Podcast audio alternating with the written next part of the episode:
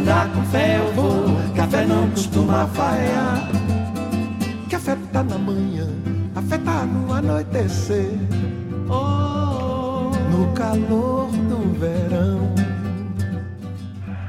Sin balón. Cuando pisábamos el césped, sabíamos que estábamos participando de algo más que en un simple partido de fútbol. Luchábamos por recobrar la libertad de nuestro país. ¿Se imaginan en un equipo siendo la voz de la gente en busca de igualdad en un país? ¿Se imaginan un equipo en donde absolutamente todos los miembros se involucren en cada decisión que se tome? Muy buenas noches a todos, tarde según donde lo estén escuchando, a la hora del día a la que escuchen Sin Balón un capítulo más aquí platicando en la sección expediente, esta sección en donde el balón rosa con tintes políticos, donde el fútbol se mezcla con acontecimientos coyunturales políticos y culturales en un país o en una región. Y aquí hablaremos de la democracia corintiana en esta nueva edición de Sin Balón. Y nos vamos hasta Brasil. Hemos tenido poco contacto con Brasil en, a través de los episodios de, Sin Balón, pero ahora, y más el pasado, que nuestro amigo argentino Gabriel ahí le pegó con todos los brasileños, pero bueno, ahora vamos a repasar un episodio eh, de la historia del fútbol brasileño interesantísimo, que es la democracia corintiana. Eh, pero para antes de, de entrar en, en, materia, pongámonos un poquito en contexto. Sabemos la importancia que tiene el fútbol en Brasil, son los mejores para, para esto. Eh, Brasil es gigante, entonces durante muchos años el fútbol estuvo dividido en campeonatos estatales solamente. Se jugaba el torneo Carioca en el estado de Río de Janeiro, el campeonato paulista en el estado de Sao Paulo, el campeonato mineiro en, el, en Minas Gerais. Entonces, el, el, la, la, grandeza de los equipos de, de, Brasil se concentró entre los equipos de las ciudades de Sao Paulo y de Río. Sí, es, es complicado analizar el fútbol brasileño porque, como bien mencionas, estaba muy federalizado. Digamos que es una especie de antítesis al fútbol argentino, en donde la mayoría de los equipos, 14 de 20, 16 de 20 de repente por campeonato, están concentrados en la ciudad de Buenos Aires. Aquí, al contrario, dadas las condiciones geográficas, tenían que hacer, como bien lo mencionas, campeonatos estatales. La Confederación Brasileña fue fundada en, en el año de 1914 y el formato actual del campeonato fue creado en 1959. Como podemos ver, es una liga pues bastante nueva, si se le puede, poniéndola en contexto o en comparación con otras ligas del continente, y a partir de 1971 toma su nombre de Campeonato Brasileño Serie A, conocida como Brasileirao. Desde 2006 está compuesto por 20 equipos a un formato de ida y vuelta y el, el equipo que haga más puntos sale campeón. El fútbol en Brasil mueve masas. Sabemos que los equipos más, eh, los que se dicen que tienen más hinchas en el mundo son precisamente Flamengo y, y Corinthians. De hecho, dicen que mis chivas también están en ese listado, pero bueno, ya será cuestión de, de, otro análisis. Este, pero Flamengo y Corinthians son los más populares. Flamengo de Río, Corinthians de, de Sao Paulo, pero también tenemos el, el, equipos como el propio San Pablo, el Santos, el Fluminense, el Vasco da Gama, los dos equipos de Porto Alegre, Inter y Gremio, que también han tenido muchos, ahí están entre los, los mayores ganadores de títulos y la mayoría de ellos también cuenta con una o dos Libertadores. Sí, es un debate muy, muy grande en Brasil de quién es el equipo más grande, porque es imposible medirlo en ya sea en el ranking de aficionados o en el ranking de títulos, pero si analizamos desde 1971, en donde toma su actual nombre el Brasileirao, eh, Corinthians es el que tiene más títulos a nivel nacional y más mundiales de clubes ha ganado. Hay por ahí un, un mundial de clubes en el año 2000, cuando Necaxa fue a, competir, eh, aquella serie de penales contra el Real Madrid, que eh, no ganó propiamente la Copa Libertadores. Y ahora entremos en materia a el equipo que vamos a analizar el día de hoy, el Sport Club Corinthians Paulista. Este club eh, polideportivo de Brasil fue fundado el 1 de septiembre eh, de 1910 por cinco eh, trabajadores ferroviarios a raíz del equipo Corinthians Football Club. Aquí podemos ver otro equipo latino que, como casi todos, estaba eh, antecedido por precursores ingleses. El primer presidente del club fue Taylor Michael Bataglia, quien dijo, el Corinthians será el equipo de la gente y la gente es la que va a ser el equipo. Aquí podemos empezar a ver un poquito la idiosincrasia y el estilo de este equipo brasileño de Sao Paulo. Importante mencionar que el Corinthians es el último campeón mundial de América. En el 2013 le ganó la final al, al, Chelsea. ¿Qué apodo tiene el Corinthians? Es el Timao. Allá en, en, en Brasil, al equipo se dice Chimi, Chim, por ahí, por ahí, por ahí va más o menos. Venga, es, esta pronunciación.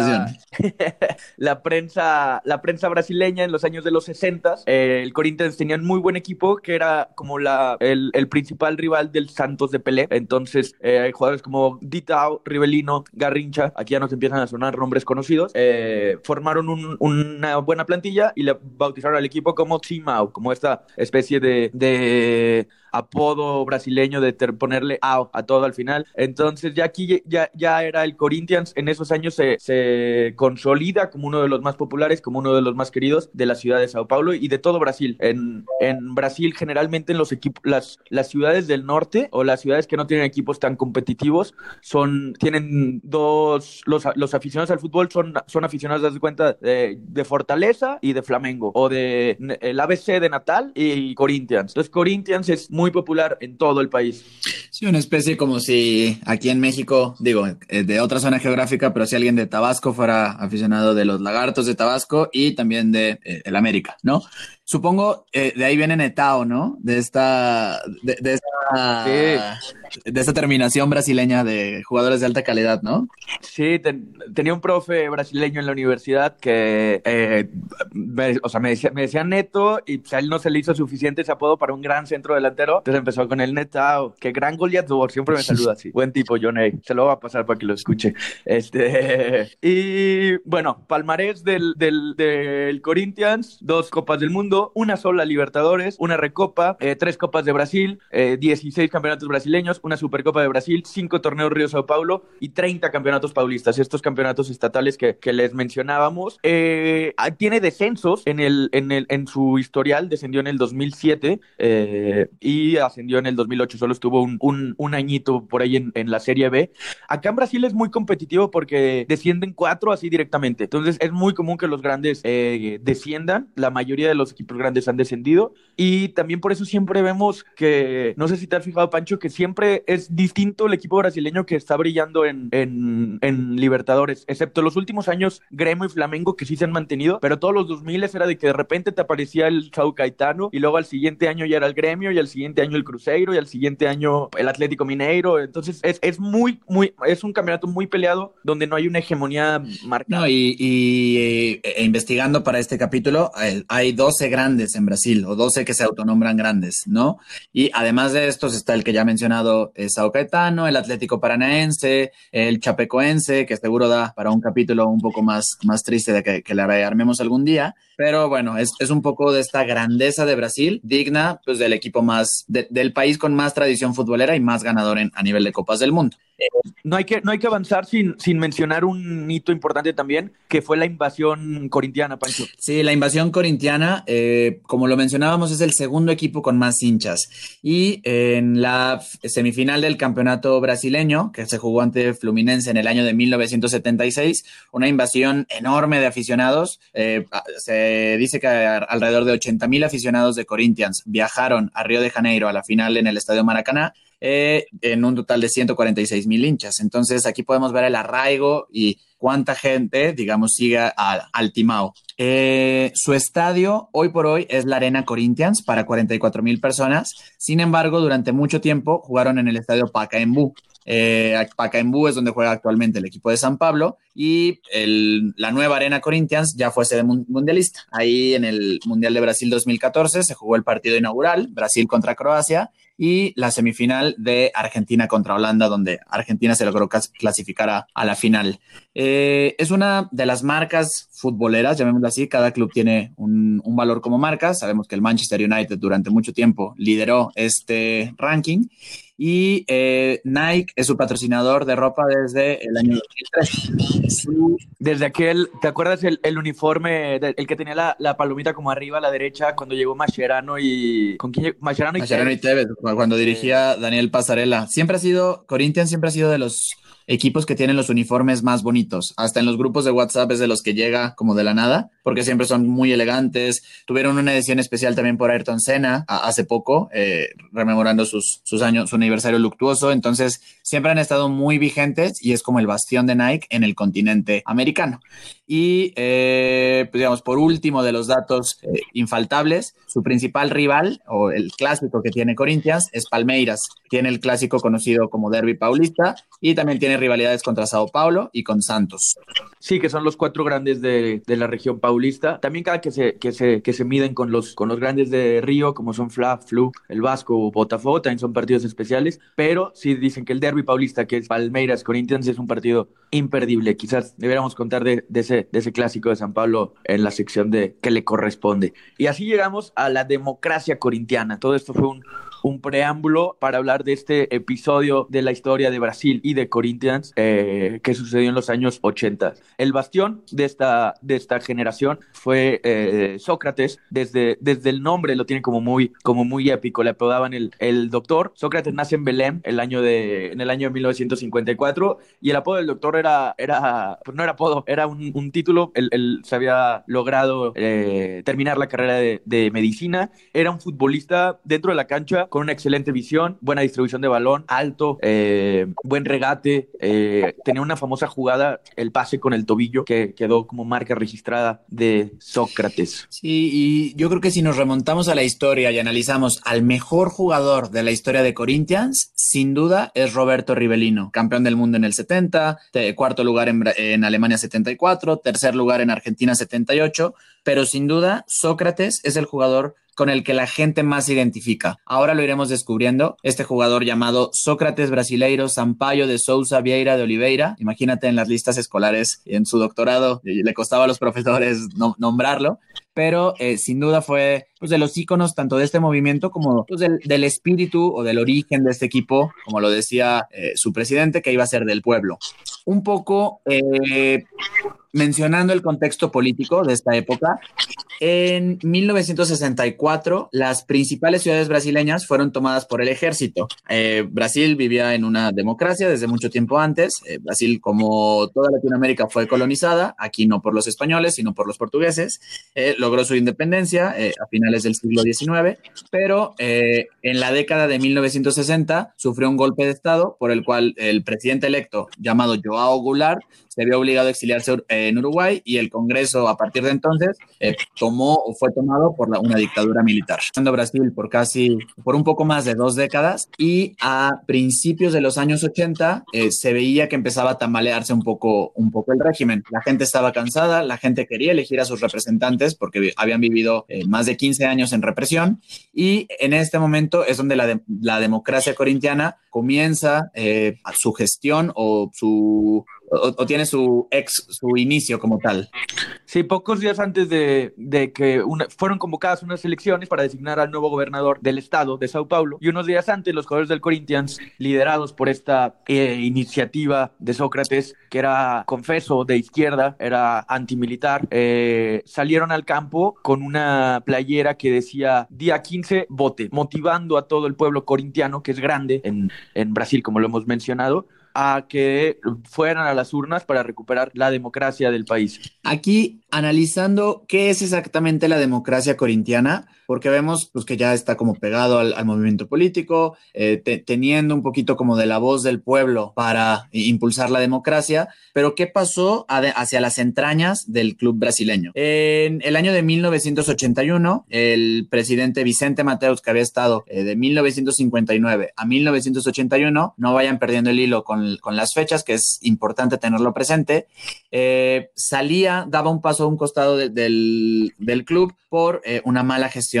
y bajos resultados. Corinthians estaba viviendo hacia finales de los años 70 una de sus peores épocas como club. A partir de 1981, él designa como presidente a Valdemar Pires, quien a su vez designa como director deportivo a un sociólogo, muy raro, muy raro para un, para un equipo de fútbol llamado Adilson Monteiro Alves. Él fue quien cambiaría el destino, no solamente del club, sino en cierta medida del país.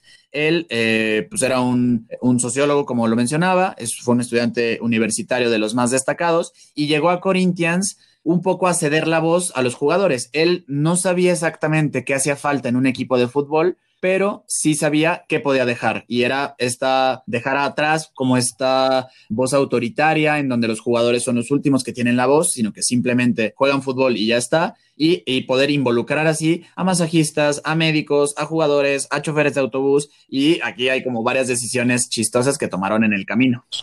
Sí, y hay que, esto to toma más relevancia cuando nos damos cuenta que fue en una plena dictadura militar, que son gobiernos autoritarios, eh, opresivos, el, opresores más bien, eh, los jugadores eran los que, los que mandaban en un equipo, en una industria en donde eso es, eso es rarísimo, en donde cada vez es más, eh, y ahora nos hemos dado cuenta exponencialmente que, que es cada vez, tiene menos poder el futbolista, sino más bien son los, los, los dueños, los presidentes, de los clubes los que toman las decisiones importantes. Y acá el, el, el equipo era el que tomaba las decisiones en, en, cuestión de repartición de dinero. Que, bueno, también hay, eh, se menciona que le tocaba la, el mismo porcentaje de dinero a utileros, a trabajadores de la cafetería, a los futbolistas, a los choferes, como tú mencionas. Entonces fue algo muy significativo para el país, repito, por el contexto en el que vivía el, el por el contexto del gobierno en el que se vivía. Y, y hay una anécdota que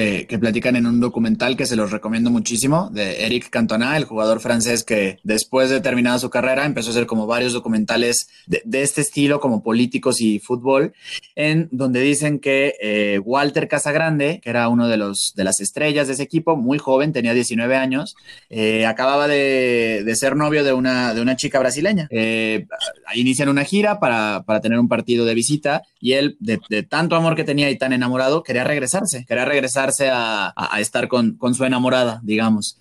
Eh, como era la tradición en el equipo, eh, eh, la decisión de si se regresa o no se regresa es tomada entre todos. Sócrates, de hecho, platica que él vota que sí se regrese porque era un momento muy importante en su vida, pero después de escrutinio y de varias, y de varias conteos oficiales, se decide que el jugador se quede. Entonces, a ese nivel llegaba pues, la, compenetración o la democracia corintiana.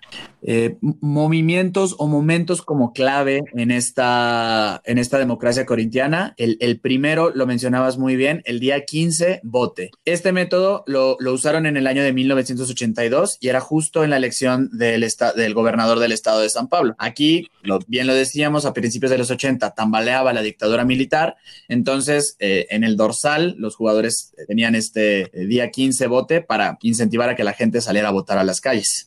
Y digo, a pesar de que la democracia corintiana eh, terminó a mediados de los, de los 80, esta manera de llevar el equipo, la, la, la, raíz que dejó es, es muy fuerte. Tan fuerte que eh, una, muy, una frase corintiana es ganar o perder, pero siempre con democracia. Entonces, es esta frase que todavía la llevan a, a, a, la. siempre hay banderas en el estadio de Corinthians Arena con esta, con esta arenga. Eh, otra es, otra prueba de que, de que el granito de democracia que sembró el Corinthians ha llegado demasiado lejos fue cuando en 1984 eh, se, hicieron unas manifestaciones multitudinarias con los que serían presidentes el años siguientes, que es Fernando Enrique Cardoso y Lula da Silva. Es el, Lula da Silva es hincha confeso de, de Corinthians y eh, Bolsonaro, que es de la otra, de la otra ala democrática, eh, bueno, ala política, es hincha de, de Palmeiras. Entonces hasta ahí es donde choca todo y vemos cómo el fútbol y la política se van completamente de la mano.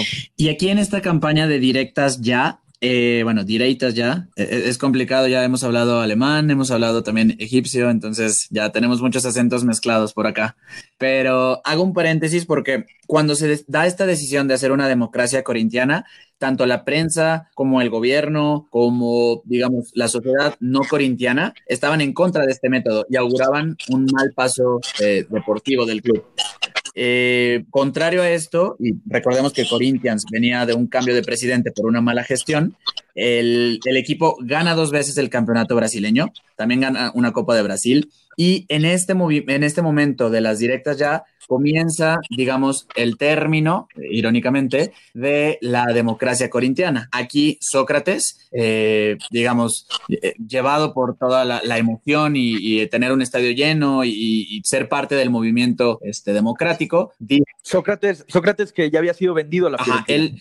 ajá, que ya, exactamente, ya había sido vendido a la Fiorentina y él dice, si nosotros ganamos las elecciones y, la gente puede votar, yo prometo que no me voy a la Fiorentina, yo me quedo en Brasil. Lamentablemente, y a pesar de haber ganado las, eh, las elecciones, no se da el quórum suficiente, por lo tanto la enmienda no, no avanza, entonces Sócrates pues vuela eh, hacia la Toscana para jugar con la Fiorentina.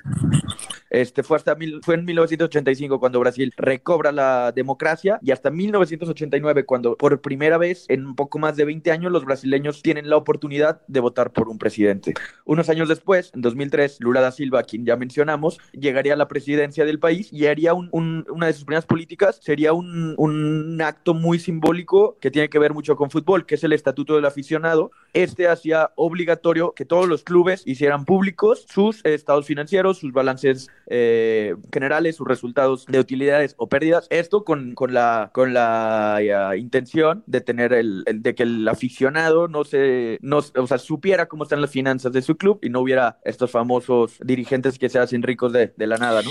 Sí, exactamente. De repente el fútbol está muy alejado de lo que sucede en las tribunas. Entonces, pues es acercar esta parte, un poco lo que también quisieron ver con la democracia corintiana. El 4 de diciembre eh, del año 2011 eh, va a ser un momento eh, histórico en el club. Ese día, mientras Corinthians alzaba su quinto título de Brasileirao en contra de Palmeiras, su máximo rival, ese día falleció Sócrates. Eh, todos los asistentes alzaron el puño en su homenaje y pues en una parte romántica y épica de esas que nos encantan aquí en Sin Balón, eh, Sócrates había dicho, eh, quiero morir en domingo y que Corinthians quede campeón. Y así, a los 57 años, el, el ídolo brasileño murió de una cirrosis hepática. Y siendo campeón contra su máximo rival. Entonces fue un, fue un día muy especial para toda la nación corintiana. Todo el estadio levantó el puño en señal de, recuerdo a, uno de sus más grandes ídolos y que tiene una frase muy bonita en donde recuerda esos, esos momentos. Sócrates dijo, jugué los mundiales del 82 y 86 en una maravillosa selección. Conocí el calcio con la Fiorentina, fui técnico, sigo siendo médico, escribo crónicas para un diario deportivo y poemas que ponemos en canciones con amigos músicos. Pero esa fue la época más exultante de mi vida. Dos años y medios que valen por 40 de felicidad. Aquí vemos también que era un tipo completamente bohemio, eh, que no era un futbolista, sino que fue mucho más que eso. Exactamente eso fue, eso es Corinthians, es mucho más que solo un club, eh, frase originalísima que no, no la he visto en ningún otro lado, este, porque siempre ha estado muy relacionado con los eventos sociales, tanto así que como lo mencionábamos, Lula, eh, presidente brasileño y muy polémico y ahora encarcelado en el año 2018, eh, e, en el momento que sale encarcelado, las tribunas y el equipo al salir a la cancha salen con mantas defendiéndolo y eh, con pues, trapos y demás que decían Forza Lula, ¿no? Eh, y diciendo que Lula fuera libre. Eh, sí, el famoso, el famoso hashtag Lula libre, que también, digo, muchos de los equipos salieron con, con, ese, con esa cosa. Exactamente. Y por último, digamos, el, el último hecho de en donde la democracia corintiana o esta socialización del club tuvo un momento como político Ahora en las más recientes, este, bueno, antes de toda la, crisis de coronavirus en el mundo y demás, las crisis eh, políticas contra Jair Bolsonaro, eh, digamos, la hinchada y la afición de Corinthians, pues fue uno de los bastiones más fuertes en contra del presidente de ultraderecha de Brasil, ahora tan puesto en cuestión con el manejo de la crisis por la pandemia, pero ahí sigue metida la gente de Corinthians. Y sí, la democracia corintiana fue como un oasis de democracia en medio de una dictadura. Eh, ayudó a construir los, los cimientos para la democracia venidera y fue también un ejercicio, me imagino, complicado, difícil, pero interesante y que quedará para siempre en la historia, ese ejercicio interno de socialización de las decisiones del club en general. Sí, cerrando esta parte, me gustaría eh, nombrar una frase de Pedro Asbeck, de, pues, donde, eh, digamos, enmarca o idea idealiza el, movimiento que fue la democracia corintiana, eh, que dice, proviniendo de dos largas décadas de dictadura, aquellos futbolistas enviaron un mensaje a la sociedad brasileña. Los jugadores no solo elegían su porvenir profesional, algo de por sí inusual en esa época, sino que aprovecharon su condición de ídolo para expresarse libremente y protestar. La democracia corintiana contribuyó en el camino de la sociedad brasileña hacia la conquista de la libertad. Entonces, pues eso fue la democracia corintiana para no solo el mundo del deporte como lo mencionábamos, sino para todo el, devenir histórico y político de un país. Episodio interesantísimo de la historia brasileña, de la historia de Corinthians, que se ha ganado ya un cachito de, mi corazón. ¿eh? Difícil, difícil que congenie yo con un equipo eh, brasileño, más porque le ganaron una libertad a mi, a mi boquita pero bueno, sin duda alguna ese, ese episodio lo hace un club eh, importante, algo más que un club. Otra vez repitiendo esa anda, anda muy de moda. Y sí, digo, ahora eh, en el corazón de los aficionados de León, que ahí me incluyo, está Mauro Boselli jugando con Corinthians, como lo mencionábamos, jugadores argentinos han pasado por ese club y bueno, será interesante seguirlo seguirlo cada vez más. Eh, agradecemos a todos los escuchas que, están por acá, llegaron hasta acá al final del capítulo.